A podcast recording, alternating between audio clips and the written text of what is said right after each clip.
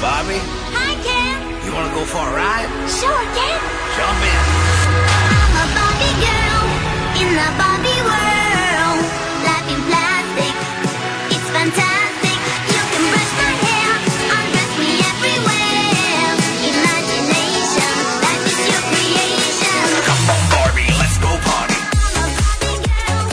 gurizada, galerinha do Areva, todo descolado aqui no Dupla de Dois, que está de volta, né? Eu sou Marcelo Soares e aqui comigo, fazendo essa parceria aqui, o senhor Thiago Moura. E nós aqui diretamente de San Diego. Estamos em San Diego. San Diego do Passo Fundo, interior de Piracicaba. É, o San Diego Comic Con teve aí, nós, nós não tivemos condições de ir, este ano não deu, né? Quem sabe no ano que vem. Então a gente resolveu fazer um duplo de dois aí comentando um pouco sobre a San Diego Comic Con, né? Os lançamentos, as novidades, aí tá- saiu bastante trailers. Este ano não teve painel da Marvel Studios, para tristeza de todos, mas teve painel da DC, teve uns painéis aí de seriados, painéis de coisa da Netflix e também de algumas coisas de quadrinhos. E a gente resolveu comentar lá las aqui para vocês, né? Vamos começar nos filmes da DC, então, já pra tirar esse elefante da sala. Os filmes da DC saíram basicamente dois trailers, né? Saíram o trailer do Aquaman e o trailer do Shazam e algumas coisinhas assim bem por cima da Mulher Maravilha, né? Começar primeiro pelo que saiu primeiro, na verdade, que foi o Shazam, né? Aquele filme, o divisor de águas do DC, porque vai ser um filme totalmente diferente. Não, desculpa, o divisor de águas vai ser o Aquaman. Aquaman tiver uma cena dele fazendo o tridente, dividindo o mar ao meio, velho. Aí pode botar numa novela da Record. né? O Otto Hermano tá dizendo, ele dividiu o mar no meio.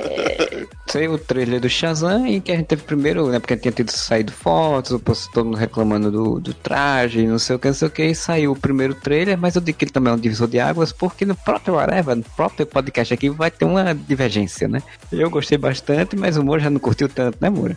Eu entendi a proposta, entendeu? O, o quero ser grande com superpoderes. Tá, tá bem claro, tudo bem. O Shazam é isso mesmo. Mas eu acho que faltou empolgar pra mim, tá ligado? Parece que ficou só nisso. É só. É uma criança que vira um super-herói. E é isso. Deu, sabe? Tipo, eu achei meio broxante, assim. Eu te entendo, a gente como que conhece o personagem e tal, né? Mas eu, eu entendo qual foi a escolha deles de, mostrar basicamente, eles mostram basicamente o trailer. Quem é o Billy Batson, qual é a dinâmica, qual vai ser a mudança que ele vai ter na vida, quem é as pessoas ali meio perto, que é o Fred Freeman. Exatamente para poder chamar a atenção de quem não conhece, sabe, o personagem, assim. Porque assim, o Shazam, o Capitão Marvel, que é é mais um nome mais interessante para mim, é um personagem muito desconhecido do geral do- da população, assim, né? Tanto que esse filme rodou, rodou para quase não sair por conta disso, assim. Eu acho que ele não tinha essa força lá dentro de, da Warner para isso. E aí quando a Warner começou a ter muitos problemas com Batman vs Superman, Quadrão Suicida principalmente, eles resolveram que o Shazam podia ser uma forma de tentar ir por esse lado um pouco mais Marvel da coisa, né? Um pouco mais comédia, um pouco mais infantil nesse sentido. E aí eu entendo que eles escolheram esse caminho para o primeiro trailer, para a primeira coisa, para chamar o- bem chamar o público, né? E eu acho que assim, vai ser o caminho do filme. E se outros trailers vão ser diferentes, mas um caminho que me agrada. Não vou dizer que não agrada não, porque acho que é um caminho que meio que lógico pro personagem. Não tô nem discordando disso. Eu acho que tem que ser, sim, muito pro lado mais infantil, infanto-juvenil, porque o personagem ele tem esse apelo. Como você falou, eu acho que o grande público civil, ele não conhece o Shazam, ou se conhece, conhece meio na zoeira. Sabe qual é? Tipo, eu tava vendo os trailers com uns amigos civis, quando apareceu do Shazam, eles falaram, mas o Shazam ele não é personagem de brincadeiras, de piada, sabe? O cara conhece por causa dos trapalhões, sabe qual é? Eles têm que apresentar isso pro novo público, concordo. O ponto principal pra mim é que o trailer ele ficou só nisso. Ele ficou só, olha só que engraçaralho, sabe? Uhum. E eu queria ter visto uma cena foda, entendeu? Tipo, Ah, não, aquela cena que, pum, vai te chamar e dizer assim, ah, olha só, que legal isso. Não tem. Primeiro que eu odeio aquela dancinha que virou moda, que virou meme agora, sabe? Aquela Sim, sim. que ele faz. Virou um meme essa dancinha, sabe? Você vai ver os stories das pessoas famosinhas, elas ficam fazendo essa dancinha de zoeira e botaram isso no filme. Eu odeio essa dancinha, eu odeio muito. Independente de eu achar imbecil ou não, mas assim, eu achei troncho porque tipo, é datada, né? Uma coisa muito específica Sim. no momento, né? Assim, eu quando vi no trailer eu disse, eu, eu disse, rapaz, isso aí é muito daqui a cinco anos, ninguém vai saber o que é isso. E as cenas dele descobrindo os poderes, ai, tá, é divertidinho, mas meio bobas. Ele dando soco naquele pilar e fazendo o cara. "Ah". E outra coisa que me irritou muito, isso foi uma coisa que o Júlio comentou no grupo, e que eu concordo totalmente com ele, é que o Billy Batson, é uma criança, pô, dentro do que o personagem pede, que é um órfão indo de casa, né, de orfanato em orfanato, de casa adotiva em casa adotiva, então ele é meio meio quietão, meio na dele e tal. O Fred Freeman que é mais é divertidinho, assim, né? Mais, mais cheio das piadinhas. Só que daí quando ele vira o, Sha- o Shazam, quando ele vira adulto, aí ele vira um adulto com mentalidade de criança idiota, sabe? Ele vira um bobalhão que não condiz com o personagem que a gente viu no trailer criança. Parece que o, Zachary Levi, alguém falou assim, agora você faz o papel de criança. Ele fez, "Ah, olha só, sou retardado, criança. Olha, eu compro no sentido de que ah, o cara ou tu era um garoto todo serião porque a família morreu e foi para o orfanato, não tem ninguém, então ele é muito antissocial, muito sério, não se permite ser criança. E à medida que ele vira um adulto com poderes, ele, porra, começa a agir como uma criança normal seria sendo criança. Agora o que eu espero é que, tipo, em algum momento do filme isso dê uma equilibrada, né? Porque se, se for o filme inteiro muito bobalhão, aí realmente não vai, vai ficar meio desequilibrado. A cena em que ele joga os dois ladrões pela janela, daí ele sai tomando refri, olha pras meninas e fala: Ah, sou um super-herói. Isso eu comprei, entendeu? Que é tipo o garoto se gabando, assim. Zachary Levy, ele não tá agindo como uma criança, cara. Ele tá agindo como um bobalhão. Aquelas caretas que ele faz, assim, velho, é menos, sabe? Tipo. Eu entendo, eu entendo. É porque eu acho o Zachary Levi um ator bem ruim, tá? Desde Chuck, desde Heroes que ele fez, eu acho ele um ator bem ruim, assim. O meu sonho é que fosse o Jim do, do The Office fazendo o papel do, do Capitão Marvel, porque eu acho que ele tem cara de crianção sem ter cara de retardado. Bobalhão, assim, sabe? Não comprei aquele Capitão Marvel ali dele. Eu tava assistindo ele no Alvin's Esquilos, cara, que ele faz um primo do dono do Alvin, né? Foi por isso que escolheram ele. É exatamente essa pegada, o adulto meio infantilizado, assim, o adulto que não cresceu. Fica morando na casa da- dos pais e sem emprego e não cresceu, sabe? E aí eu acho que o Capitão Marvel vai ser alguém adultão nesse meio infantil, assim, pegaram o Zachary Levi, que deve ter um cachê meio baixo, né? Quando fica... Porra, muito baixo, né, cara? O que, que o Zachary Levi faz? Ele era o Fandral, cara, no, no Thor até ontem, ninguém sabia que ele era o Fandral. Pois é, e aí taram o bicho porque nas relações de agente alguma coisa e tem, deve ter um, um cachê baixo, assim. Agora espero que no momento em que ele tiver que ser herói mesmo, e tem, uma, tem, tem a virada, né? Porque, tipo, aquele momento do trailer que ele encontra o Sivana, porque isso eu acho meio tosco. É, Bem, é- eu achei muito tosco. não, você é o cara mal. O cara é o vilão do filme, cara. O cara é o principal vilão do filme. E ele aparece no trailer como o cara mal. Não, diz- e uma ceninha assim, sabe? A DC não sabe. é, A régua de medida deles é muito ruim, cara. Ah, tem que ser divertido, engraçado e luminoso. Então vamos fazer um trailer boboca. Que o vilão aparece. Ah, vou te dar um soco. Aí ele segura o soco. Isso dentro do filme até pode ser que funcione, assim, sabe? No trailer. no trailer. No trailer não No trailer, funciona tu tem que apresentando a porra do vilão, cara. É, você, teve, você devia apresentar o vilão, ter feito um trailer onde você apresentava o herói e apresentava o vilão pra poder mostrar qual o, conflito da história, né? O conflito não ser só ele ficando adulto. O trailer inteiro é sobre ele ficando adulto. O trailer inteiro mostrando ele descobrindo os poderes, ele descobrindo que como é que é ser adulto. Pô, lógico, o plot é legal sobre isso. Mas sei lá, vai ver o trailer de Quero Ser Grande, cara. É sobre isso, só que tem implicações muito mais interessantes do que um, um adulto fazendo papel de bobão, sabe? Zachary É. Levi fazendo papel de bobão, assim. Tem um negócio que a Hollywood inventou agora, né? Que é, esse trailer se encaixa porque ele é um teaser trailer, ele não é um trailer completo. Que são trailers de dois minutos que mostra só um aspecto do filme, que é o que eles querem mostrar um- naquele momento, como se fosse um comercial longo. Eu espero que quando eles lançarem um trailer completo de três e pouco, quatro, cinco minutos, primeiro grande trailer de fato, aí seja um trailer um pouco mais bem dosado. Inclusive, o, o diretor tava dando entrevista dizendo que os efeitos vão ser mudados ao longo do tempo, claro, né? Porque ainda tem tempo para sair o filme. Ele disse que os efeitos vão ser mudados, inclusive o efeito de transformação do Billy Batson vai ser, vai ser alterado sempre, constantemente, para poder melhorar. Não vai ser só aquela luz brilhante e acabou. Espero que quando sair um trailer de fato, saia um trailer um pouco mais dosado e com um pouco mostrando um pouco mais da questão heróica e do vilão e tal, aquele drama que vai chamar um pouco mais a atenção, né? Mas assim, ele como é baseado no arco dos 952 do Jeff Jones, e ó que no arco do Jeff Jones, o Billy Batson ele, ele não é só antissocial, ele é antissocial e é escroto. No filme deu pra ver que ele não é escroto, ele vai lá e ajuda. Cara, quem é que bate em uma criança deficiente? Olha o exagero do bullying que eles botaram nessa porra. É, eu vi umas críticas falando que é, isso aí se encaixa nessa- no que essa crítica falou, da pessoa falando que, ah não, tá muito clichê de filme dos anos 80, sabe? E realmente, assim, bater numa pessoa deficiente é muito clichê dos filmes dos anos 80. Porra, É, é, o It lá, o menino tacando a faca no gordinho, cara, pelo amor de Deus. Eu não vou dizer que me, desagradou, porque eu já tô acostumado a ver muita coisa de anos, né, de anos 80 e clichê dos anos 80, assim. Eu só acho meio fora de contexto pra público que eles querem pegar, que é um público adolescente e jovem, né? Não, é assim, eu, eu, eu tô sendo chato, tá? O lance ali de bater nos deficientes. Não, não batam em deficientes. Aí não batem em ninguém, né? Muito menos em deficientes. Visivelmente ele serve pra fazer a conexão entre o Billy e o Fred, né, cara? Sim, Do sim. Billy voltar e sentar o cacete dos caras. E até pra ter a fuga dele, porque ele vai ser perseguido. E dali já deu pra ver que ele vai encontrar aquele mago Shazam, que eu achei terrível. O Mago Shazam, a gente sente, né? Porque assim, uma coisa que eu comentei já em- em- no grupo da gente, em outros locais, é que o Shazam, ele vai ser um filme com um monte de piadas forçadas, porque, como a gente tá falando, né? Lanterna Verde, né? Meu medo era ser Lanterna Verde nesse sentido, assim. Porque Ai, eles não por esse caminho, tá me É. muito. porque eles não sabem, a Warner não consegue ter essa dosagem de humor, então eles exageram. Então eu acho que vai ter muita piada forçada, vão ter algumas piadas que vão encaixar, claro. Espero que o tom geral do filme consiga se encaixar, para ser um filme pelo menos agradável, divertido de se ver. Não não tô esperando ser uma grande coisa, né? Como eu esperaria, como eu gostaria muito que fosse a grande coisa épica que é o Shazam.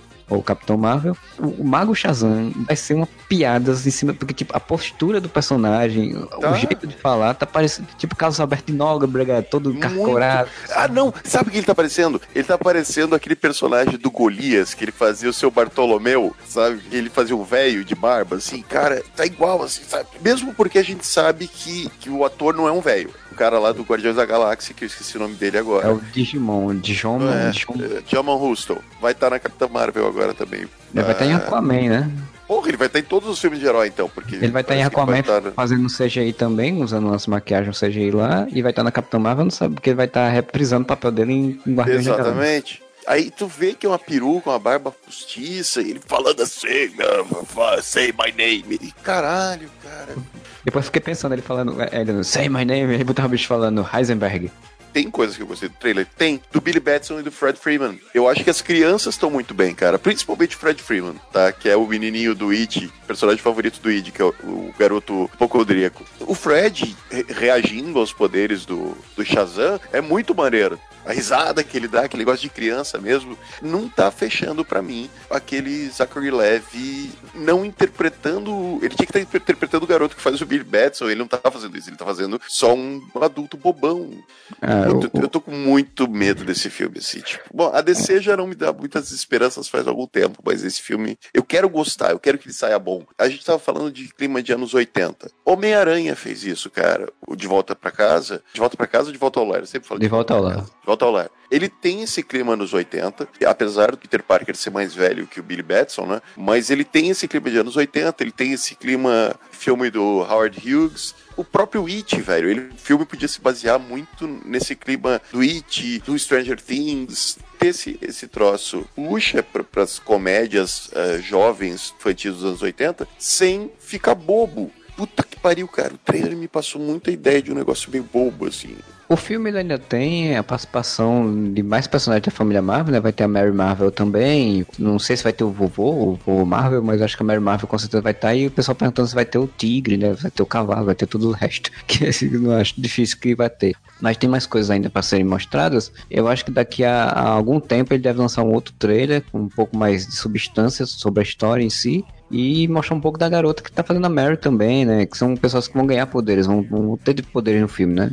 Uma coisa que eu me pergunto, cê- depois que ele mudou o nome pra Shazam, que não existe mais Capitão Marvel, tu continua acompanhando nos quadrinhos? O Shazam, nos 952, ele teve um arco, que foi o arco de origem, feito pelo Geoff Jones, e saiu como uma parte extra na revista da Liga da Justiça. E depois disso ele não teve mais nada. Se eu não me engano, ele não teve mais história própria. Ele teve participação como personagem em Liga da Justiça, essas coisas, né? Mas assim, se eu não me engano, ele não teve mais histórias próprias. E aí isso é o problema, né? O Tá, personagem. se não tem mais o nome Capitão Marvel, não tem como você ter Mary Marvel e Capitão Marvel Júnior, né? Como é que eles vão chamar?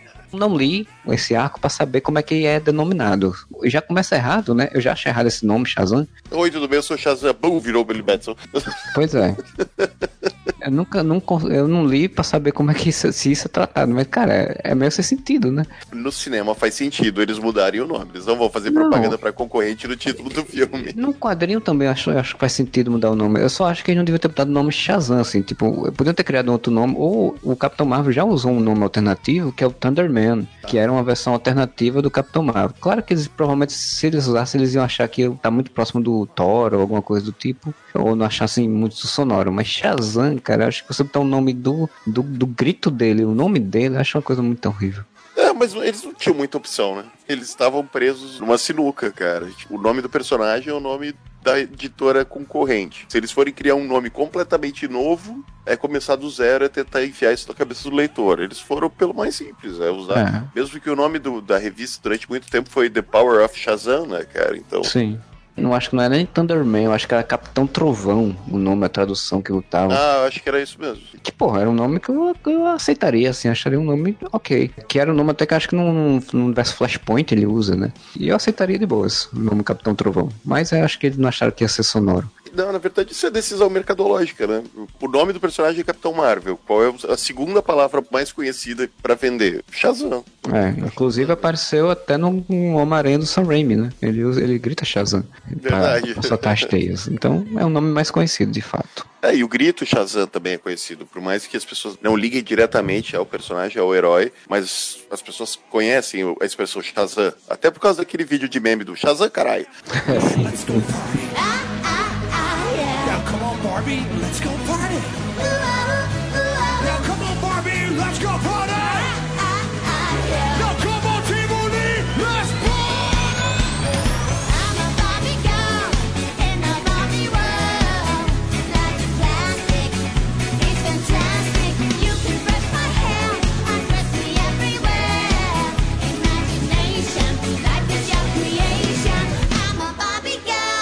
Outro trailer que surgiu, que é esse é um filme que estreia já agora, em dezembro mesmo, mais próximo, é o trailer aí, com mais um trailer completo, né? É diferente, né? Porque o Aquaman, eles não lançaram um teaserzinho, alguma coisa, já lançaram um trailer completo, grande, contando tudo da história. E, e é um trailer que agradou bastante né, a, gran- a maioria das pessoas, inclusive a nós aqui do Areva. Parece que todo mundo meio que ficou, que louco, que foda, que massa. Todo mundo gostou um pouco. E o Júlio se sentiu vingado de Finalmente ele viu a justiça chegar à, à discussão sobre o Aquaman. Convenhamos que realmente foi um trailer muito bom, né? Agora é aquela velha história, né? Que a gente sempre fala, os trailers da DC são bons e aí quando você vai ver o filme não é tanta coisa, assim. Mas espero que o filme seja bom, porque o trailer foi muito bom. Sobre Pantera Negra debaixo d'água, Ou, ainda, né? ou, ou ainda sobre o Senhor dos Anéis debaixo d'água. sim. E cara, eu gostei bastante. Eu acho que ainda temos que ver o filme para ver se eu vou queimar a língua, morder a língua, sobre o que eu falei no podcast 50 sobre Aquaman, que eu disse que era impossível fazer um filme bom do Aquaman. Eu gostei muito do trailer. O Aquaman, e agora eu vou totalmente contra o que eu falei alguns anos atrás no podcast 50, em 2011 ou 12, não me lembro agora. O fato de você ter esse universo submarino, parece que tá bom. As cenas que a gente viu parece que tá bom. Se isso não ficar muito fake ou não ficar muito ruim, né? Você tem todo esse lance de os sete reinos submarinos e tudo mais. Então você tem todo um universo que você pode trabalhar com Aquaman. E convenhamos que também cenas de inundação na Terra são maneiras de ver, né? Tipo, o dia depois de amanhã e companhia. Então, Profundo. Impacto Profundo. Então tem bastante coisa que dá pra fazer. E o trailer me parece muito bom de trabalhar essas, esses vários elementos que o Aquaman proporciona. Tem o irmão dele. Tudo bem que a gente já viu isso do, do Thor, a gente já viu isso do Pantera Negra, mas a gente pode ver isso diferente, né? Do irmão que quer tomar o poder pra enfrentar a superfície. Não sei como é que eles vão encaixar o Arraia Negra no filme, né? Porque vai ter dois vilões. O visual do Arraia Negra tá muito foda. Eles devem ser é, subvilões, né? assim, vilões peões. O Orm, né, que é o vilão, né, o, o irmão do, do Aquaman, do Momoa, é, o Arraia Negra, ele deve ser tipo um capanga, sabe? E aí ele deve ter sido mandado pra matar o Aquaman, para o Aquaman não, atrapalhar os- as questões dele e tal. O que eu achei muito legal foi essa coisa, como eu falei, o Senhor dos Anéis, né? Você tem sete reinos, uns, que são sete mares, cada mar você tem um reino. Isso dá uma ideia muito boa pra você fazer esse universo meio Senhor dos Anéis, onde você tem sete anéis pra sete reinos, todos conquistar, e no, e no fundo do mar juntar, sabe? É. É. Tem o reino de Atlântida, tem o reino da Mera, tem o reino da Fenda do Biquíni, o que mais tem? Tem vários, cara. Porque você já tem o, o Digimon lá também, né? Ele que tá nesse filme, ele faz um outro rei, né? Que é o rei de, de outro, outra terra, que eu me esqueci agora o nome. Tem Poseidones também, tem Atlantis, tem vários lugares que você pode trabalhar, tipo como colônias que foram desenvolvidas com o tempo, né? O legal é assim, que o Worm ele faz exatamente aquilo que sempre se faz no, no- nas ideias dos quadrinhos com a, com a Man, que é tipo, ah, vamos unir nossos reinos para enfrentar e destruir a superfície, porque a superfície, superfície destrói nosso mundo, né? Nossos- então vamos fazer uma guerra. Eu acho que o trailer funciona muito bem porque ele dá exatamente tudo que a gente queria. A gente queria ver guerra debaixo d'água, Uhum. né? Se o filme não tivesse isso, ia ser um fracasso, assim, que é o que eu acho que aconteceu com alguns filmes da DC, que eles prometiam uma coisa e não davam. Por isso que eu digo assim, espero que o filme dê o que o trailer prometeu. né? Sempre criticou muito a escolha do Aquaman Momoa, né? Diz o Momoa pra ser o Aquaman, mas funciona. Convenhamos que se fosse o Aquaman clássico, o Aquaman lá que conversa com os peixes do Cartoon Network, né? Que tá fazendo compra no mercado e tem os atores, ele faz. "Uh, uh, uh, uh", não- Não ia funcionar, cara, botar o, aquele Aquaman clássico. Então você bota o Momoa, que já tem, que tá interpretando o Momoa, né? Que é a única coisa que ele consegue fazer. Mas o cara tem carisma, o cara tem carisma pra caralho. E ele consegue deixar o Aquaman fodão. Por incrível que pareça, em Liga da Justiça, o personagem mais fodão, fora o Superman, era o Aquaman, né, cara? Era o cara que tinha cenas mais. Uau, massa velho pra caralho. Ninguém esperava É. que isso fosse acontecer eventualmente, né? É, assim, a, a escolha da coisa, né? Porque como assim, quando você vai transpor o personagem, você tem que escolher a personalidade que vai trabalhar. Então, como eles escolheram uma história em que o Aquaman seria um cara renegado, que não quer assumir o trono, né? Não quer ir pra Atlântida, quer ficar na superfície ou, ou fazendo as missõezinhas lá dele por conta própria, tinha que escolher realmente um ator que passasse essa ideia, né? De, de um cara que não tá nem aí pra nada. O Momoa se encaixa nisso. Funcionou. Nisso aí, assim, a gente sempre reclama do, do casting do Zack Snyder, mas o Zack Snyder escolheu um ator até bom pra isso. Eu não sei se ele pensava tanto pro longo prazo, assim, nesse sentido, pro filme próprio do Aquaman e tudo, mas assim, nisso ele pelo menos escolheu, deu certo, né? O cara, além de mostrar que é massa velho, que é fodão e tudo, tem esse carisma, ele pode muito bem trabalhar bem essa coisa de eu sou um renegado, mas ao mesmo tempo, com o passar do filme, eu vou aceitando o que eu sou, né? E o filme já tem uns padrõezinhos, no trailer você já vê uns padrõezinhos, né? Tipo aquele padrãozinho dele invadindo o submarino, entrando e derrubando os caras, já fazendo a piadinha do, do ah, eu posso entrar? Permissão para subir a bordo, ele falou. É, e aí os caras meio que tipo, porra, mas tu já subiu.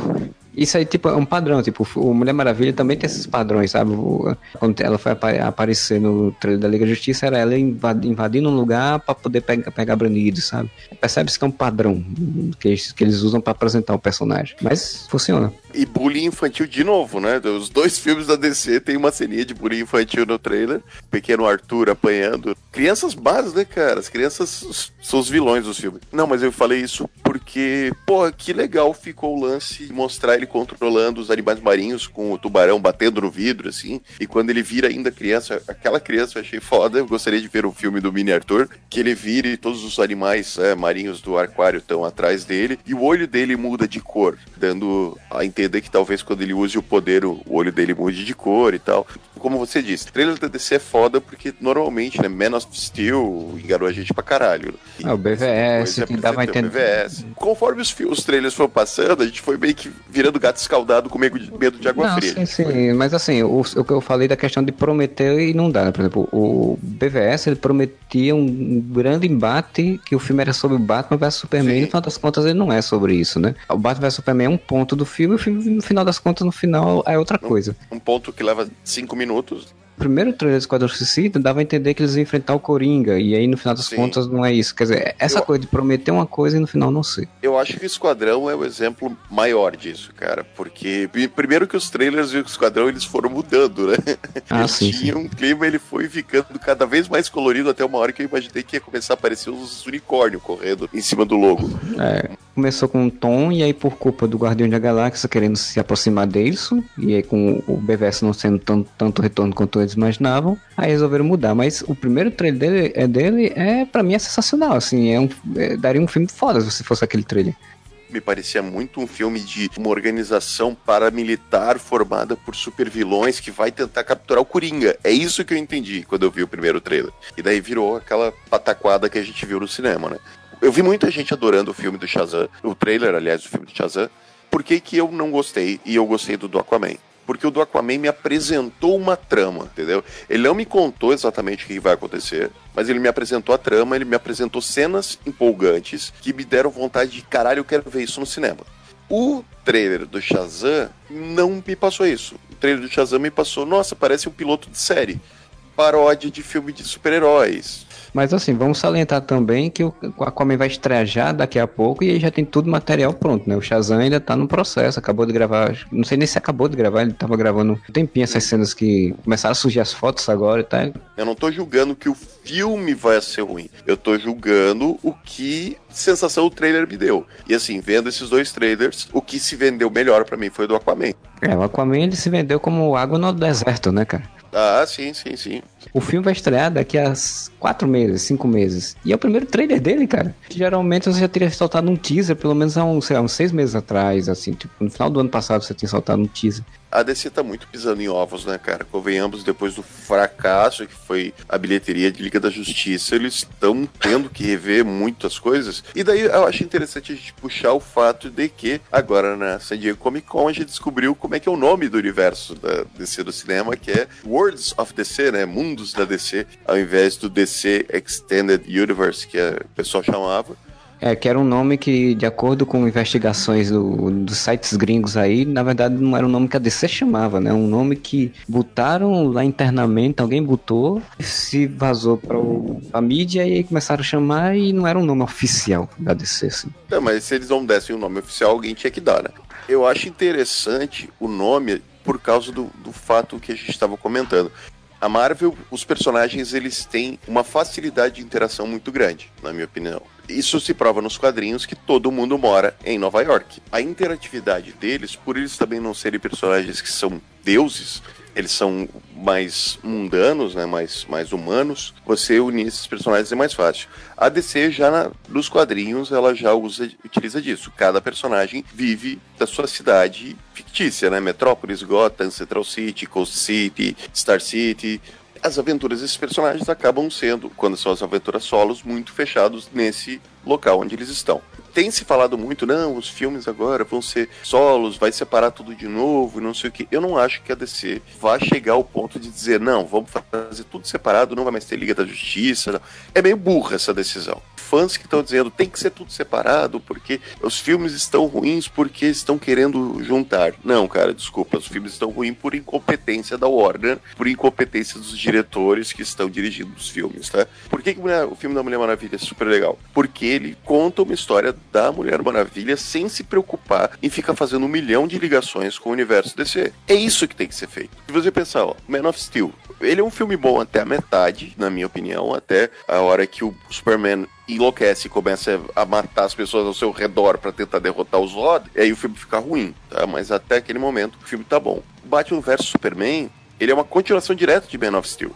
O que a Marvel faz? A Marvel cria franquias solos, e nessas franquias solos ela dá pistas do que vai acontecer quando acontecer filme-evento, que é o Vingadores. Então você tem a fase 1, Homem de Ferro é uma história, Capitão América é outra história, Thor é outra história, Hulk é outra história, Vingadores junta todo mundo num evento. Depois, separa, Homem de Ferro é uma história, Capitão América é uma história, Guardiões da Galáxia é uma história. O negócio da DC é que ela, como ela se viu é, meio que obrigada a fazer esse universo compartilhado, estava em desvantagem, ela quis queimar etapas, né? Quis correr para poder juntar tudo de uma vez, assim. E aí acabou fazendo isso muito apressadamente. O que que isso resultou, Marcelo? Man of Steel é um filme, Batman vs Superman é uma continuação de Man of Steel, Esquadrão Suicida é uma continuação de Batman vs Superman, Mulher Maravilha foge desse contexto, porque ele é o único que se passa separado no tempo, isso quer dizer, ele não tem necessidade de ter uma ligação temporal com esses coisas. E Liga da Justiça é uma continuação de Esquadrão Suicida e de Batman vs Superman. Então, você não tem franquias solos que se encontram. Você tem um filme atrás do outro que é necessariamente uma continuação do outro. Agora é o, é o primeiro momento onde de fato eles estão fazendo franquias ponta prova para poderem, quem sabe, daqui na frente juntar, realmente. Perfeito, e é isso que tem que ser feito. Então, mundos da DC faz sentido, porque agora você faz um filme do Aquaman, ele lá em Atlântida resolvendo os problemas dele, como a Marvel faz lá o Pantera Negra e o Wakanda resolvendo os problemas dele. a pressa foi o principal inimigo da DC. Porque eles poderiam ter feito isso, criado as franquias né, individuais, os mundos da DC e em um determinado momento você junta esses personagens para eles enfrentarem uma ameaça muito grande. Darkseid, uma invasão marciana, dos marcianos brancos, um Amazo, sei lá, tá ligado? Essa pressa que criou esse, essa problematização de que, ah, não, o problema é querer ser igual a Marvel e fazer tudo interligado. Não, o problema é exatamente a DC não entender o que a Marvel fez. O que eu acho engraçado é como as pessoas gostam de arranjar desculpa, né? O, pessoal que, que, é, que gosta muito de BVS, que defende muito o Zack Snyder, essas coisas, eles sempre falam muito que tem que ter esse tom mais adulto, porque pra se diferenciar da Marvel, né? Porque a Marvel tem um tom mais infantil, mais de comédia e tal.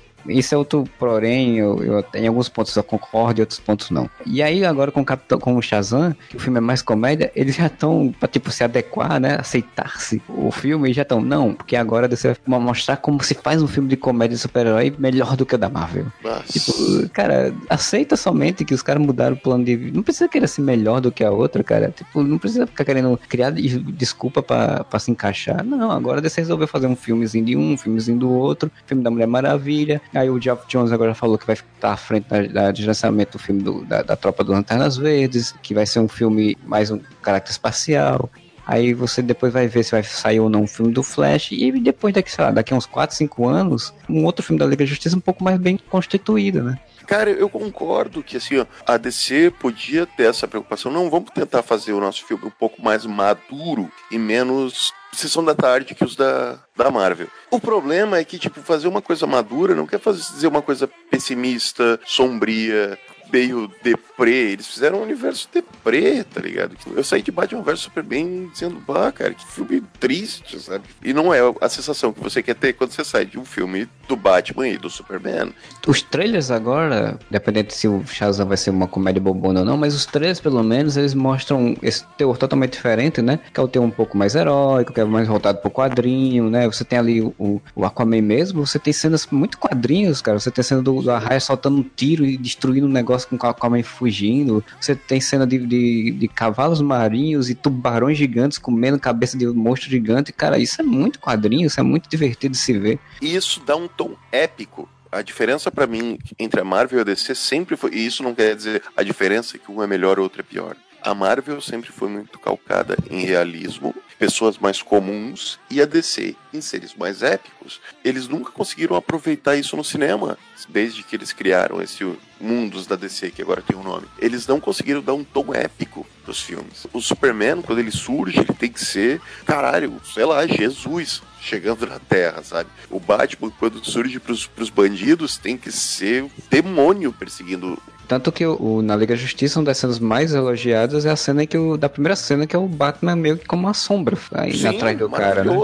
O da Mulher Maravilha, no filme dela, das cenas mais memoráveis e faladas, é exatamente a cena em que ela é uma inspiração para as outras pessoas, em que ela vai e bota a cara a tapa. É isso que são os heróis da DC, né? eles são arquétipos. O grande exemplo, eles, eles são símbolos. Né? O símbolo da esperança, que é o Superman, o símbolo do, do medo, que é o Batman, ou da justiça, que é o Batman, o símbolo da paz, que é a Mulher Maravilha, o símbolo da força de vontade, que é o Lanterna Verde, enquanto na Marvel eles são pessoas comuns que ganham poderes e eles vão ter que tornar extraordinário. A DC não estava conseguindo aproveitar isso. Então, quando você bota ah, o Superman que faz merda, você tá exatamente perdendo a essência do que é o personagem, do que são esses personagens, de serem o panteão do Olimpo na Terra. Agora, com esse trailer do Aquaman, espero que ele não esteja me enganando, me parece isso. Você tá, eu, eu vi um confronto épico. Senhor dos Anéis debaixo d'água, como você mesmo disse. Coisa que a Marvel não fez com o Thor, por exemplo. Né? Não conseguiram sim. transformar o Thor na epicidade que ele precisava ter nos dois primeiros filmes e tiveram que fazer o rebranding que a gente elogiou tanto né? em Thor Ragnarok. Na DC você tem o último filho de Krypton, você tem a princesa das Amazonas, você tem o rei dos sete mares. Então você tem os caras que são o supra-sumo. E é isso que você tem que passar nos filmes. E Aquaman, por incrível que pareça, o trailer do Aquaman me passou isso. Queria só puxar rapidamente, já que a gente tá falando desses filmes, o da Mulher Maravilha, né? Porque da Mulher Maravilha não saiu um trailer, Mulher Maravilha 1984. que é o segundo filme, não saiu o trailer, mas saiu algumas informações. Saíram as primeiras fotos, saíram as fotos dela num shopping, que já descreveram que tem uma cena dela enfrentando bandidos num shopping, de novo, né? Assim, salvando pessoas num shopping. Tem um pessoal que tá meio que admirado com ela, tem a coisa do Steve Trevor que volta. E tem uma frase que foi dita pela Pat Jenks e também dita pela Gal Gadot. As pessoas ficaram muito curiosas em querer entender essa frase, que disseram que esse filme não é uma sequência do primeiro filme. Ele é como se fosse uma história própria, de vida própria, fechada. As pessoas estão cogitando que seja tipo uma, uma forma de tentar fazer, sabe, um soft reboot, sabe, na história.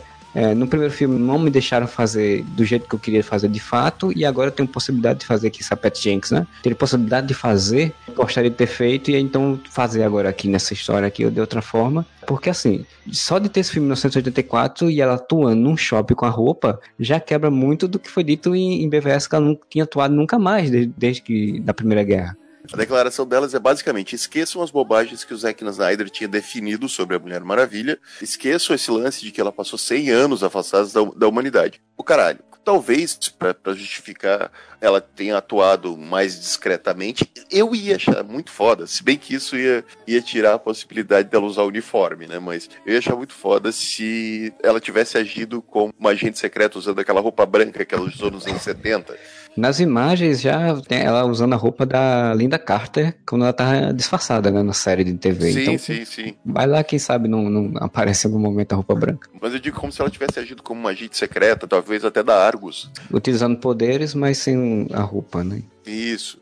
Ela disseram, ah, não é uma sequência, porque assim, tem muita coisa que o Zack Snyder botou lá e a gente não quer manter. Então, vai ser uma história própria, esquece.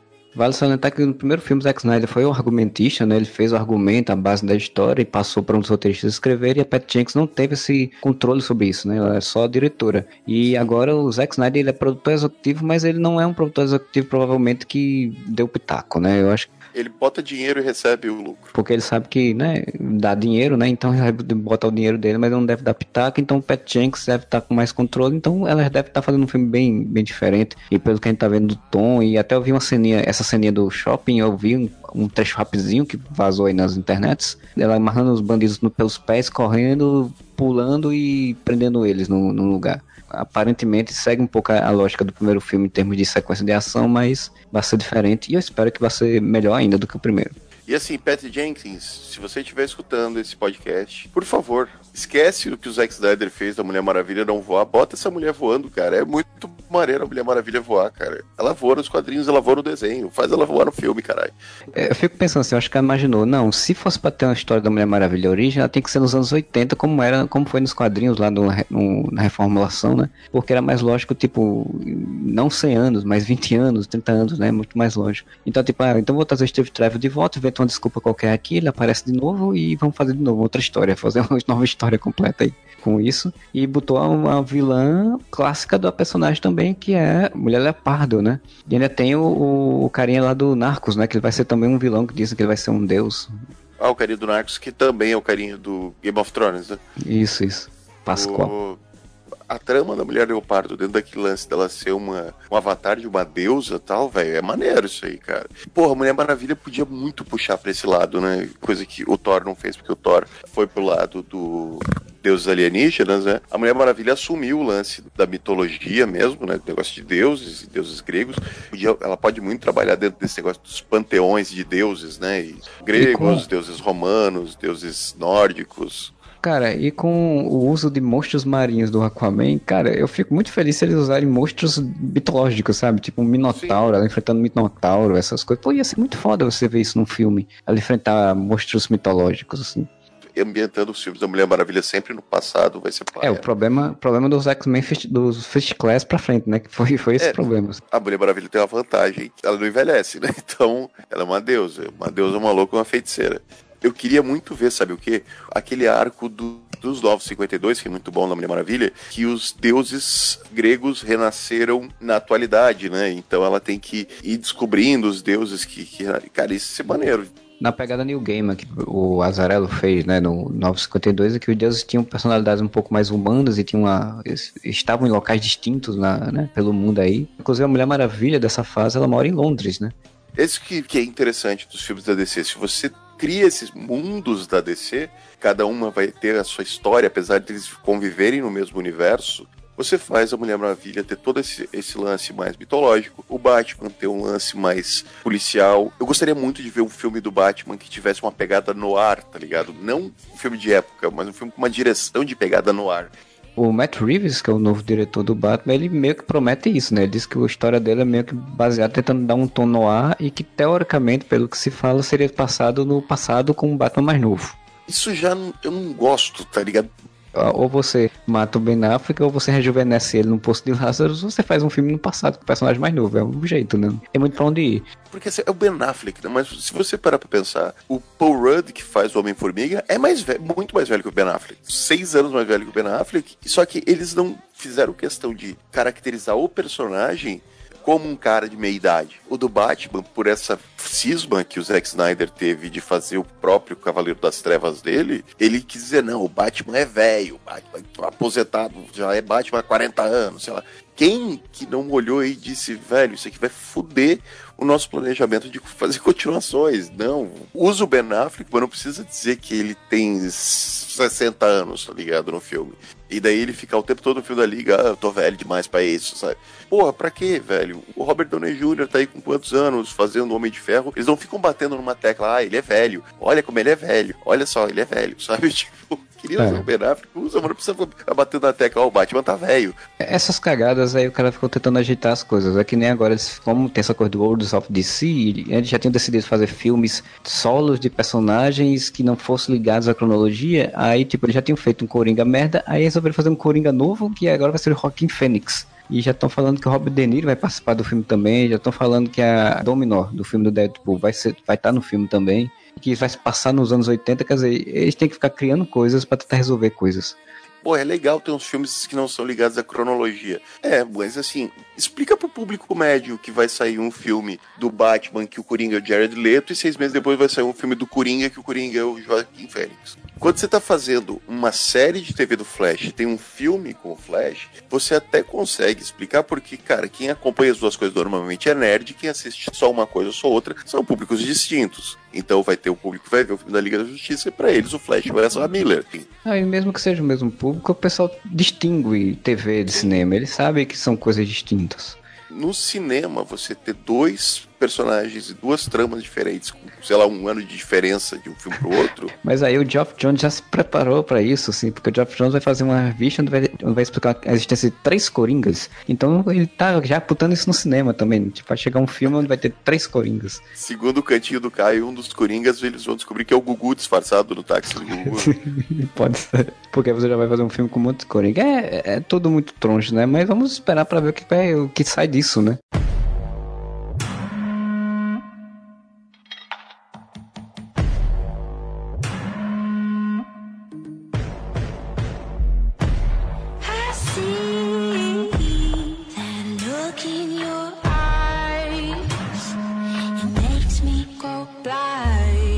Falando em universo compartilhado, tem mais dois universos compartilhados que ganharam trailers agora na Comic Con que mostram como tá sendo muito mais bem organizado. Um primeiro, Godzilla, né? King of the Monsters, o Rei dos Monstros, que já é uma continuação de Godzilla, tem o, o, Heisenberg, né? O Brian Cranston no filme, e também uma preparação pós o filme do Kong, que vai ser depois eles vão se encontrar no filme solo dos dois. Depois que fizeram Godzilla 1, pensaram, gente, vamos fazer um universo compartilhado de monstros? Então vamos fazer o filme do Kong. E o filme do Kong deu certo, tem uma boa bilheteria, funcionou pra caramba. Godzilla 2 onde vai ter mais monstros, e ele vai enfrentar mais monstros, e depois eles vão se encontrar.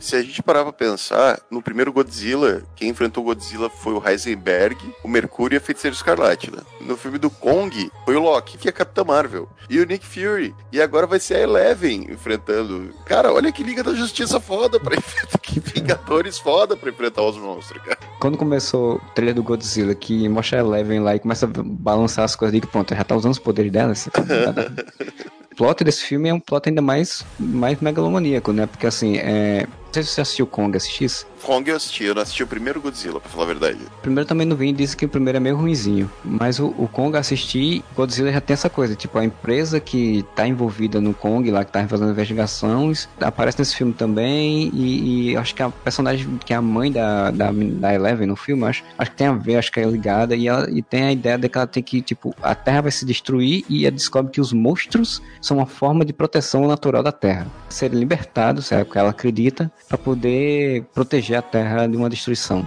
Eu gostei, tá? Porra, ver aqueles monstros gigantes foi muito maneiro. Fiquei muito confuso vendo esse trailer. Porque tem lá a, a mãe da Eleven, que também é mãe do Norman Bates, inclusive. Pô, quem é que confia na mãe do Norman Bates, meu amigo? Aí ela tá lá falando, não, porque tem os titãs. Aí eu já fiquei com medo que fosse aparecer o Robin falando que o Batman se foda. Aí.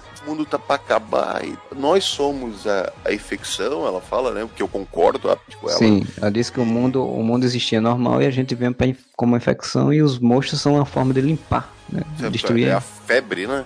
Ah, mas daí pra salvar a gente, a gente tem que acordar esses monstros, porque esses monstros vão matar a gente pra gente salvar a gente. Eu não entendi. É exatamente o, o que o, militarzão lá fala- reclama, né? Tipo, diz, você é louca? Tipo, tá doida? Como é que ele vai fazer exatamente isso? Vai matar a gente? Eles vão salvar a gente? Como? Deve ter um, um a- plot twist aí, né? Que vai res- Ah, explicar. certo, certo. Me parece um troço meio profundo, assim, sabe? Que vai ter reviravoltas. Eu fiquei confuso, mas também fiquei instigado em ver. Esse trailer pelo menos aparenta que já vai ser uma coisa que me reclamaram muito no primeiro filme do Godzilla, que não aparecia tantos monstros, né? Porque era um filme mais sobre os humanos, não aparecia tantos monstros. Esse trailer aparenta que vai aparecer mais monstros, de fato. Aparece a Mothra, aparece aquela tartaruga gigante, aparece aquele dragão de três cabeças. Os fãs de Godzilla vão me odiar agora, que não sei o nome dos personagens, mas aquele dragão de três cabeças. No primeiro filme, Godzilla enfrenta um monstro. Só que assim, eles não mostram muitos monstros, sabe? Só mostram um momento e muito pouco, assim. Então, o que se espera desse filme novo agora é que, de fato, nós vejamos os monstros. Nós vejamos os monstros gigantes ba- batendo um no outro e duelando, de fato. Mas como foi Kong, né, cara? Kong aparece muito, o King Kong, aparece muito os, os outros monstros lá que King Kong luta contra. Sim, sim. Kong tem as fantásticas cenas do King Kong pegar uma árvore e meter na cabeça de um monstro como se fosse uma marreta, cara. Agora pensando, a trama do Kong não é um esquema assim, tem os o demônio de- debaixo da terra. E o Kong é uma meio que- proteção natural da, da ilha. Pode ser isso. Pode ser que o que, que ela tá se referindo é que a febre que a Terra vai fazer pra acabar com a gente seja esses bichos que o Kong enfrentava. Os titãs são tipo o Kong, que vão proteger a gente desses bichos. Pode ser isso. Me fica a dúvida de qual seria o plot para um encontro do Kong e Godzilla, então. Tipo, vão os dois que vão sobreviver? Porque o Kong se passa nos anos 60, né? E esse filme se passa no presente. Então, tipo, o que aconteceu com o Kong ao longo desse tempo todo? Ah, ficou lá de boas, né? Os militares, a empresa lá, apagaram a ilha do mapa, né? E deixaram escondida pra ninguém chegar perto. Ah, sei lá, vai, vai que eles vão no, no plot do Kong clássico e o Kong tá capturado em algum lugar, em Nova York, subindo no Empire State. Kong vs Godzilla, Kong subindo no Empire State pra dar um pulo e bater na cabeça do Godzilla. Não dá mais, porque agora o Kong tá do tamanho do Empire State, mais ou menos, né? Ele usa o Empire. State como marreta dessa vez. É.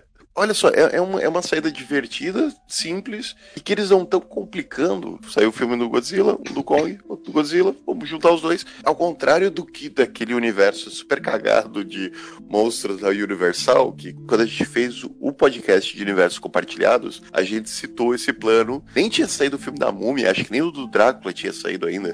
Comentou que tinha esse plano da Universal. Alguns anos depois estamos aqui falando sobre o fracasso do plano da Universal. Começou com aquele filme do Drácula bosta pra caralho, aí eles disseram, não, não, esse não faz parte, vai começar com a Múmia. Aí o da Múmia foi bosta pra caralho. Se duvidar, eles já vão dizer, não, da Múmia também não é não.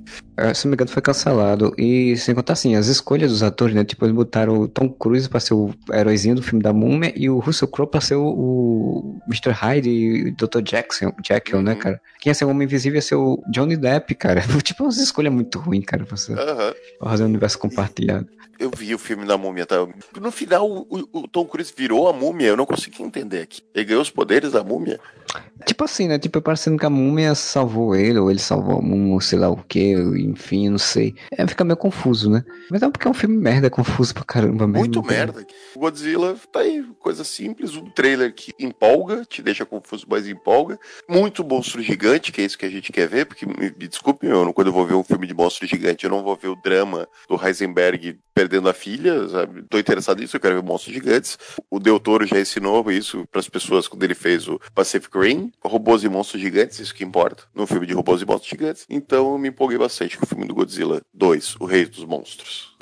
O outro conversa compartilhada aí que também ganhou o trailer foi o conversa compartilhada do Shyamalan, né? Ou Shyamalan, depende de como você pronuncia, que é o trailer de Glass, né? O, o filme que aqui no Brasil vai ser chamado realmente de Vidro, e eu achei essa tradução desnecessária, mas tudo bem, né? Cara, Unbreakable era corpo fechado. Fechado. amigo. sim. O Split virou Tipo- fragmentado, mas aí tudo bem, né? Aí não adianta, Glass virou vidro. É, se tu pensar, é a tradução mais correta dos três filmes. Tipo, é feio, né, cara? Tipo, vidro. É, Glass é um, um pouco mais estiloso, assim, pra chamar. Podia ser árbitro de vidro, né? Porra, velho. Mr. Glass, velho. Seu vidro, né?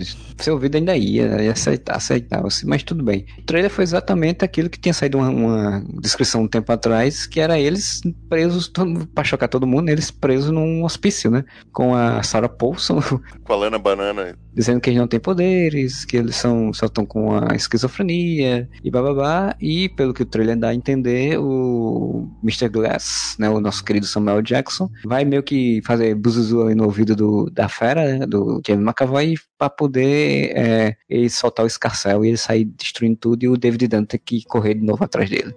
Gostei do trailer, mas eu fiquei com uma pulga atrás da orelha, assim. Se fosse o Xalala lá do Sexto Sentido, lá do Corpo Fechado, lá dessa sequência, eu ia dizer, caralho, vai ser muito bom.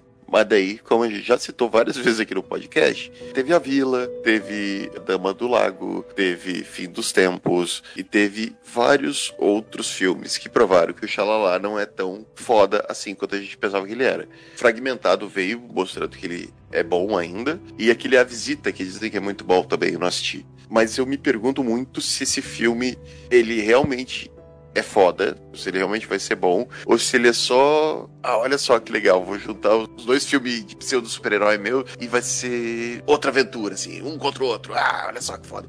Eu espero, sinceramente, que tenha um plot twist muito interessante, né? Porque, assim, o filme, pelo que já, já se sabe, ele vai começar com o David Dunn caçando a, a fera. E por isso que eles vão ser presos levados para o hospício onde tá o Glass, né? E depois, pelo que se dizem, as pessoas não acreditarem que eles têm poderes e tal, menosprezarem, não sei o quê. E em algum momento a fera se libertar novamente e conta do, de manipulação do Glass e o, a- próprio trailer tem falando isso, mostrando isso, né? O, a fera falando lá e o, o David Dunn derrubando a porta pra ir atrás dela. Só que, tipo, se for de novo pra ter uma sequência deles, ele correndo atrás da, da fera, do James McAvoy, isso é isso? Eu espero que não. Eu espero que tenha, além de ter todo esse teor meio profundo que o Corpo Fechado tinha, né? Já que tem o, o Samuel Jackson de volta e tal, que tem um plot twist aí que seja realmente interessante, né? Que ou apresenta outra coisa, apresenta outros personagens com habilidades, sei lá. E além disso, tem a menininha que tava em, em fragmentado que volta, que a gente não entende muito bem como é que ela vai se encaixar nisso, né? Não acho que vai ser um filme ruim, entendeu? Só que, ao mesmo tempo, eu fico com a pulga atrás da orelha e ah, será que não é só um caça-níquel? Não é só. Ah, mas que é um caça-níquel, é, né, cara? Ser um caça-níquel não é o problema. O problema é ser só um caça-níquel. Ah, entendeu? Ser só um filme de versos. Porque, por mais que eu goste mais do Corpo Fechado do que do Fragmentado, mas os dois são filmes bem profundos.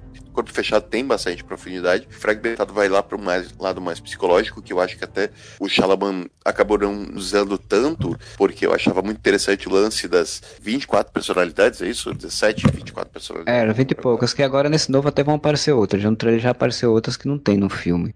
É porque no Fragmentado não aparecem todas. Ele acabou prezando muito mais para construir o plot twist dele no final, que era o fato do. Você não percebe que é uma construção de super vilão durante Sim. o filme inteiro. Você, você pensa que é só um filme de terror de um maluco com múltipla personalidade. E no final você revela o lance do poder dele, né? Acaba sendo muito mais uma construção pro plot twist do que realmente você aprofundar dentro da psique desse personagem e toda a confusão mental de um cara que tem tantas personalidades. Você só vê isso numa cena, que é aquela cena em que ele volta, né? Personalidade real dele volta, fica muito pouco tempo. Ele pensa que ainda é uns quatro anos do passado, então quer dizer que faz quatro anos que a personalidade real dele não vem à tona. Isso é uma coisa que eu gostaria de ver esse filme. Cara, filme de super-herói a gente vê todo ano. Se o Shalaman fizer uma continuação que vai ser só um filme de super-herói, enquanto Fragmentado e Corpo Fechado tinham uma profundidade filosófica e psicológica muito grande por trás, aí é desperdício. Acho que ele ia perder o inventar de fazer esse negócio todo pra ficar só nisso, né? Primeiro, eu acho que ele vai ampliar o universo dessa questão de heróis, ele vai mostrar que tem outros por aí, e eu acho que ele vai aprofundar no, no que aconteceu, porque assim, são 10 anos, né? Mais ou menos, né? Mais de 10 anos. E você percebe no filme que o David Dunn mesmo tá velho, né? Ele tá com cabelo branco e tal. 2002 o corpo fechado. né? Ele vai provavelmente aprofundar na construção do personagem e você entender o que aconteceu com aquele personagem durante esses 10 anos, né? Provavelmente vai estar, sei lá, sozinho, com a família abandonou ele por conta do, da atuação do- dos poderes, sei lá, e ele vai estar solitário, não sei o quê. E eu espero, sinceramente, que tenha essa, essas reviravoltas aí que justifiquem um novo filme, né? Eu, eu acredito. Depois, depois dos dois últimos filmes dele, eu ainda eu acredito que ele vai ficar. Até porque é um universo que ele preza, né? Então acredito É, que vai rolar. é- é o que eu mais acredito que vai acontecer, que realmente Shyamalan tenha criado, né, tem um plot foda pra essa história, que vai além do, do só o, o herói versus vilão. Entretanto, como eu falei, fico com uma pulga atrás da orelha porque o trailer em si, e ainda bem que o trailer não revela muita coisa, mas o trailer em si é isso, né? Você tem a parte da, da Lana Barana falando com eles pra o lance das pessoas que têm essas ilusões de, de ser super-heróis, e meio que não faz muito sentido, a não ser que o, o plot twist seja que eles realmente são malucos. Isso eu acharia foda. Isso ia ser foda pra caralho. Uma, imagina, no final, estão os dois, tipo, se empurrando dentro de uma sala com camisa de força, assim, então eles estão lutando. Fora isso, a gente sabe, se, se for seguir o que foi, foi apresentado até agora nos dois filmes, a gente sabe que não, que eles não são malucos, que eles realmente têm poderes. Eu fiquei bem curioso, só que fora essa cena dela conversando com eles, ficou muito em cima de tipo, corre pra cá, corre pra lá, superpoderes. E o Glass sendo meio Lex Luthor, né? Ah, vem cá. Eu tô falando como se eu tivesse achado ruim, eu não achei ruim não, tá? Mas é o, o Glass chamando, ah, agora os, os vilões se uniram, não sei o quê. Isso tudo pode ser próprio trailer querendo apresentar pra gente os clichês de filme de super-herói pra quebrar isso a hora que a gente for ver. Porque ele mesmo fala, né? Esse é o momento que os caras mal se unem. O que acontece com muita frequência em filmes de super-herói, né? Que os vilões se unem. Então pode ser exatamente essa, essa criação de expectativa para que a gente tenha a quebra de expectativa vendo o filme e isso seja uma metalinguagem. Mas só vendo pra crer. E eu vou ver esse filme, de certeza que eu vou ver. O Split fragmentado eu acabei não vendo no cinema, mas esse eu não quero perder não. E pra ir pra partezinha final de- desses comentários sobre a San Diego Comic Con, a gente tem a parte aí dos seriados, né, da DC, dos trailers que saiu, saiu aí o Young Justice, né, o trailer do, do Young Justice, saiu também o trailer da série dos Titãs, foram as duas coisas mais chamativas, digamos assim, né, porque uma você tem o retorno dessa série que o adora, né, que é o Young Justice, e a terceira temporada dela, e outra a gente tem o Robin chamando o Batman, mandando ele se fuder. Eu não acredito. Rob, você mandou me fuder, eu não acredito. Você é um menino. Não pode falar essas coisas. Então, Moura, primeiro de Young Justice aí que você estava ansioso. Cara, Young Justice, quando foi cancelado, eu fiquei muito, muito puto da minha cara. Se você nunca assistiu Young Justice, faça um favor a si mesmo e vá assistir agora. Young Justice, pra mim, nenhum tipo de exagero, é o melhor desenho da DC, ever. Batman é melhor, o Batman Animated? É. O Liga da Justiça é melhor? Hum, mais ou menos. É porque assim, o Batman Animated eu boto em um, um outro patamar. Ele é uma obra-prima. Eu nunca vi nada, talvez em animação de super-herói tão bom quanto Batman Animated. O Young Justice, comparado com a Liga, a Liga ela tinha mais variedade de aventuras, entendeu? Então você via todo o universo da DC funcionando. Só que o Young Justice, gosto muito dele porque ele tem um ar mais adulto, entre aspas, tá? E ele lida com os personagens de uma forma mais profunda, entendeu? O elenco é menor, Superboy, o Aqualad, Kid Flash, Miss Marty, o Robin e a Artemis, né, que é a nova ajudante do, do Arqueiro Verde. E mais a participação do Arsenal em alguns episódios, que ele não é tão presente. Por ter um elenco pequeno e por mostrar muito o dia a dia deles, em liga você não via o dia a dia dos personagens, né? Era sempre a liga indo enfrentar alguma aventura. Uhum. Aqui não, você vê a interação entre os personagens do dia a dia deles. Então tem episódios que são até meio fillers, que é eles na escola, e daí um outro personagem tendo uma aventura, mas a maioria na escola. Então tem um aprofundamento muito grande na personalidade desses personagens. E isso faz ter uma evolução muito grande na série você se apegar nos personagens muito, assim.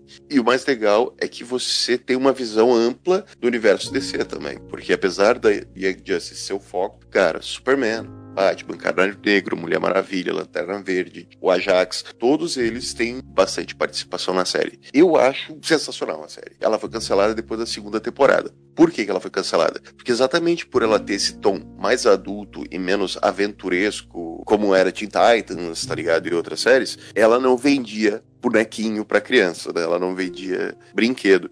A gente sabe que o merchandising é basicamente o que sustenta as produções de desenho animado, de cinema, inclusive. Né? O que, seria de Star Wars se não fosse merchandising? Não ia ser nada. Ah, sim, sim. O Young Justice padeceu por isso, coisa que o, o Teen Titans não tinha esse problema. Teen Titans vendia brinquedo pra caralho, vendia lancheira, vendia caderno, adesivo, mochila, roupa, camiseta, e o Young Justice não tinha esse apelo infantil, logo faturava muito menos com merchandising. E por isso que ela foi cancelada. E passava no Cartoon também, né? Passava no Cartoon. Tinha essa coisa do, do canal também, né? Porque o Cartoon, como é um canal mais infantil, digamos assim, já dava essa, essa possibilidade. Eu acho que é por isso que também. Acho que é por isso que agora, quando eles botam para um serviço de streaming, vai funcionar porque você é um outro público, né? Outra pegada. É, mas eu acho que são as duas coisas, tá? É a soma das duas coisas. É o fato de estar tá indo pro DC Universe, né? O streaming da DC, e a crítica elogia muito a série. Eles ganham credibilidade. Não tá ganhando tanto merchandising, mas a gente ganha credibilidade em ter uma produção de animação que tá sendo muito elogiada e vai chamar a atenção. Mesmo porque teve um rebuliço quando foi cancelado, que os fãs pediram de volta. Foi cancelado em 2014, se não me engano, cara. Tá voltando quatro anos depois. Nos últimos quatro anos, os fãs não deixaram a série morrer, por sempre pedindo petição, matérias, insights e tudo mais. É uma série de muito boa qualidade que a DC talvez tenha batido o martelo e dito: não, olha só, pode não ter vendido tanto brinquedo, mas nos dá credibilidade, então vamos investir na, no retorno. O que, que eu acho maneiro? Da primeira para a segunda temporada tem um salto de cinco anos, que já é bastante ousado para uma série de desenho animado. O Robin, que era criança, já se tornando asa noturna, se tornando líder da equipe. Tudo o que tinha acontecido na primeira temporada, você tem um status quo completamente diferente na segunda e a inclusão de vários personagens. Né? Como eu falei, na primeira temporada é o Robin, o Superboy, a Miss Bart, o Kid Flash, Artemis e o Aqualad. Na segunda temporada, você já tem a entrada do Mutano, do Besouro Azul, da Batgirl, da Moça Maravilha, o Lagoon Boy, vários outros personagens que você não sabe exatamente como eles entraram e, cara, simplesmente eles vão te contando a história. Tu lembra daquele One Year Later, né? Pularam um ano na cronologia e depois foram contando como é que chegou àquele ponto. Isso, foi isso que a segunda temporada fez. Ela acaba, né, com um cliffhanger fudido, foi cancelada. Foi bem frustrante quando ela foi cancelada. Agora, com o trailer que saiu da terceira temporada, você já vê uma outra parada. Nem todos os personagens das outras temporadas estão presentes nesse trailer, o que já te deixa com dúvida o que, que aconteceu com esses personagens. Um foco bem grande na Artemis, que era uma personagem mais secundária antes. Além da apresentação dos renegados, cara, que os outsiders, né, para quem lê hoje em dia. Mas os renegados que nunca tiveram um grande destaque em nenhuma outra mídia que não seja quadrinhos, um destaque enorme pro Geoforça, aparentemente para Halo, para Katana. O Young Justice faz isso, ele pega personagens que não tem tanto destaque em outras mídias e puxa pro protagonismo, cara. E tanto que o subtítulo dessa temporada é Young Justice Outsiders. Cara, tem tudo para vir um, mais uma temporada muito boa aí dessa série confesso que eu não entendi muito bem o plot, até porque a série é muito rápida. Eles falam que tem pessoas sendo é, abduzidas, digamos assim, né? Sendo sequestradas lá, pessoas com poderes e tal, e inclusive o pessoal da Markov, do Geoforça, né? Da, da outra menininha lá, a princesa. E eles têm que resolver isso, e depois começa a aparecer um monte de imagens aleatórias, assim, um monte de coisa acontecendo. Não, não consigo entender o resto da temporada o que vai ser. Mas me agradou, me agradou bastante pelo pouco Cara, que eu vi.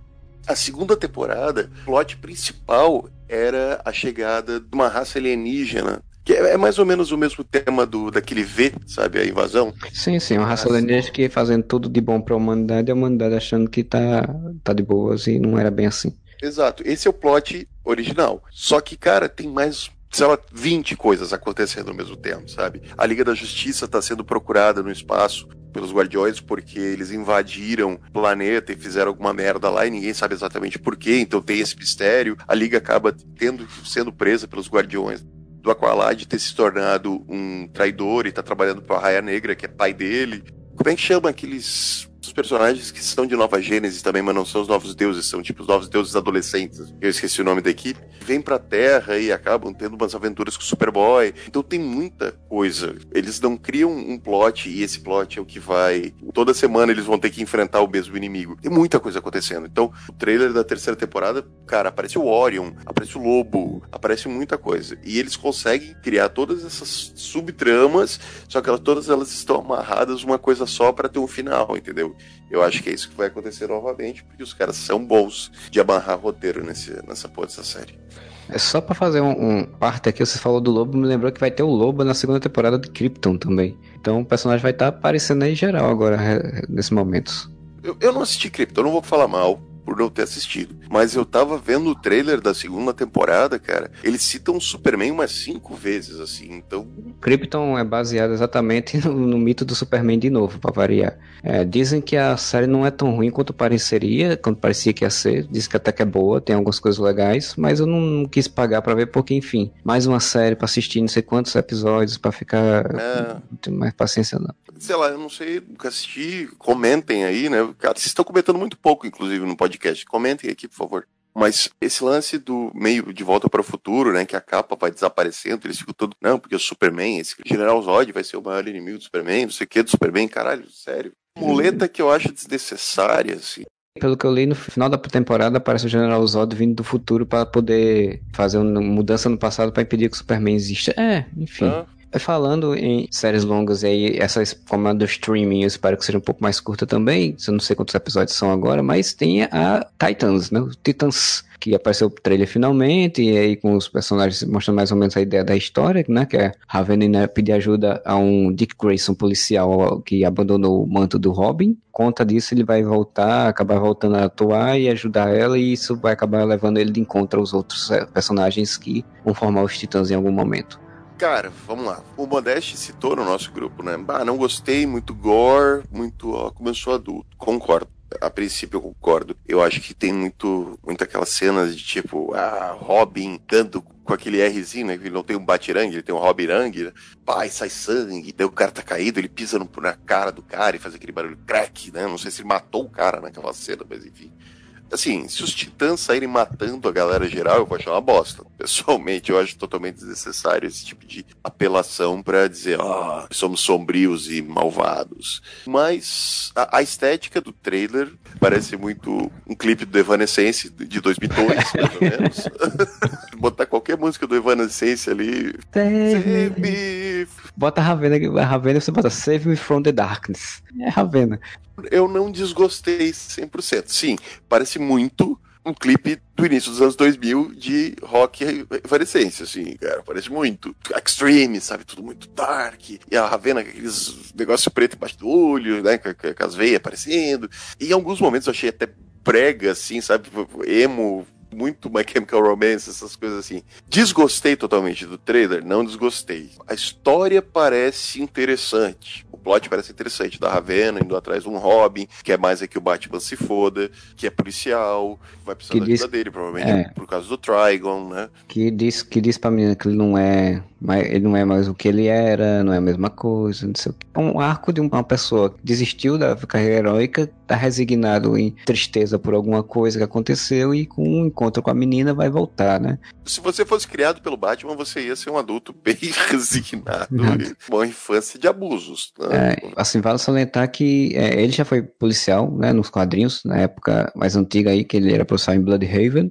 É, se eles botarem da cidade que ele tava, seja Bloodhaven, vai ser melhor ainda. Tem duas coisas, assim, eu vi algumas pessoas criticando, porque, pô, mas é um- um- uma, uma representação muito diferente do padrão que já, você já tem nos desenhos e que você já tem nos quadrinhos, aí você não tem uma linearidade narrativa de, tipo, do um público que vai ver uma coisa, vai ver outra coisa, vai ver outra coisa totalmente diferente, que é diferente do que a Marvel faz, por exemplo, e tal. Eu concordo, eu acho que, de fato, é meio ruim você ficar fazendo versões muito diferentes de uma das outras dos personagens nas mídias que distin cada mídia distinta. Mas ao mesmo tempo, eu acho interessante pela releitura. Eu gosto de releitura dos personagens, sabe? Como a gente vê que ele tá querendo bater ali de frente com o Netflix, com a série da, da Marvel da Netflix, né? Porque são dois serviços de streaming, então estão seguindo meio que o mesmo caminho. Você vê ali o Robin meio como um demolidor resignado, que é o demolidor da segunda temporada, sabe? Coisa ali meio que mante a daga, sabe? Que tem agora no Fireform. Então, tipo, tem umas coisas assim meio que eu, eu sinto que eles estão tentando pegar um, um, filão que tá aí funcionando, a mais ou menos de certo ou errado, mas tá funcionando. Vai, vai ser estranho? Vai ser estranho, porque não vai ter os efeitos especiais todos, vai ter um mutando que não se transforma, provavelmente, né? Um mutando que só fica com habilidades e não transforma, vai ter uns foguinhos saindo da mão da Estelar meio tosco, vai ter. Vai ter uma rapina colomba que vai dar umas piruleta ali e acular e dando, dar um soquinho que não vai ser grandes coisas. Mas isso é o seriado, né? Série TV a gente sabe que é assim, então não tem muito pra onde ir. Mas me agradou dentro do, da proposta. É, você falou de releitura, né? Eu, eu também gosto de releituras de personagens, desde que a releitura não mude a essência do que o personagem representa. Não dá para saber porque foi um trailer, mas eu, vou repetir o que eu disse. Se eu ver o Robin batendo pessoas, por exemplo, sabe, simplesmente pra série dizer, olha como a gente é violento, eu vou chamar merda, sabe? Porque, porra, é um princípio básico, principalmente dos heróis da DC, não matar, né? Se ele for mais violento do que normalmente ele é, até ok, mas, pô, sei lá, aquela cena em que a, a Estelar, e eu gostei do efeito da Estelar acabado, aquela energia que eles colocaram no cabelo e no rosto dela, ficou bonito. Como se ela tivesse, tipo, tacando fogo nas pessoas vivas, assim, sabe? Isso já me dá um passo para trás, assim, ó, tá, vocês estão indo pra um lado mais apelativo, que caberia, sabe o quê? Na Patrulha do Destino uma violência um pouco mais explícita. Mas ok, também tem uma cena que a, a, a Columba, que teoricamente é um avatar da paz, o Rapina, sim, o Rapina é extremamente violento porque ele é o avatar do caos, né? E a Columba é da ordem, e sempre ficou bem claro que Rapina era mais bélico e Columba mais pacifista. Eu fiquei voltando aquele frame, porque ela dá um tapa na cara do cara, mas, cara, explode em sangue, assim, como se ela tivesse explodido a cara do cara com o soco, sabe? Eu acho que dificilmente Rapino Colombo vão trabalhar desse jeito, de um é avatar disso, outro é avatar disso. Acho que não, só vão ser pessoas que usam roupas e que têm habilidades. Do Robin, é, eu imagino que é, ele tem deixado de ser Robin ou de ter brigado com o Batman por ter ficado muito violento. Eu acho que de fato seja isso. Ele, como ele tá cuidando de uma criança, né, que a garota é uma, praticamente uma criança ali, né, bem jovenzinha, cuidando de uma criança que tá tentando não deixar um monstro gigante, nojento, um demoníaco sair dentro dela, acho que isso vai fazer o arco dele mudar, né, voltar a ser o que ele era antes. Sem contar que ainda vai ter o Jason Todd nessa série, né, então vai ter violência mais ainda. Mas daí é que tá, o Jason Todd pode chegar dando tiro na cara das pessoas, entendeu? É da essência dele. Eu tenho medo é que eles apelem muito pro gore só pelo gore, tá ligado? Só pelo, ah, vamos botar sangue que fica louco. Daí eu acho que perde a oportunidade de fazer um Fugitivos ou Manto e a Daga que você tá acompanhando, que são heróis jovens, e eles não precisam ir pro gore que a Netflix usa muito em Demolidor e em Jessica Jones, por exemplo. Sabe aquelas coisas que a gente reclamava de Jessica Jones, de tipo, cenas que tem coisas muito gore, sem necessidade? O que o Grave manda, ah, suma com ele daqui e o cara fica, tipo, serrando o marido dele, botando no triturador de, de alimento da pia, sabe? Fala, porra, cara, desculpa isso. Não tô assistindo Jogos Mortais, eu tô assistindo uma série de super-heróis, sabe? Vamos pegar leve. Eu tenho medo que eles caiam pra esse lado. É, não, mas eu, mas eu concordo, né? Eu, eu acho que quando as pessoas falam da, da diferença de representação, concordo, porque eu acho um tanto triste a primeira versão live action dos Titãs ser uma versão assim, sabe? Os Titãs mereciam um filme divertido, alegre, com aventura, com comédia, com um filme bom, né, pra gente assistir. Não merecia ser a primeira versão dele ser uma série muito dark, muito sombria e muito preocupada com adulta, sabe? Assim, deveria se chamar logo Renegados, cara, porque você bota uma coisa mais adulta, né, mais, mais que é o, o que o quadrinho é. Os Titãs para mim tem que ter sido realmente, a primeira live action que surgisse tinha que ser um live action mais ligado ao quadrinhos. Mas enfim, vamos ver o que acontece, né? Vamos ver como é que vai ser a série no final das contas. Vai vir eles, vai vir Patrulha do Destino depois, vai vir Monstro do Pântano, e foi anunciado uma série da Stargirl pelo Geoff Jones também, que ele vai gerenciar. O sistema de streaming da DC, DC Universe, vai crescer muito aí. Vamos ver como é que vai ser, como é que vai sair, e ver como é que no final das contas se resolve isso tudo, né? Então a gente chega ao final, né, desse dupla de dois. Se você curtiu, você deixa seu comentário aí lá no areva.com, ou você vai lá no Facebook, vai lá no Twitter, vai lá no Instagram. A gente tem nossos perfis lá. Tem muita coisa que a gente posta nessas redes sociais aí que a gente não posta no site, né, enfim. E você dá para dar uma olhada lá. Você que também quiser pode mandar um e-mail para contato@areva.com. E a gente pede sempre que você entre lá no nosso cartaz assinaturas, veja nossa campanha de financiamento coletivo lá, o prazer de ter você como um padrinho nosso, nosso né? Assim como o Josué Gentil e como o Bruno, que estão lá acompanhando a gente, dando seu apoio todo mês. E entre lá no cartaz, escolha seu valor e nos ajude. A gente volta semana que vem com mais um produto, um podcast, whatever e whatever.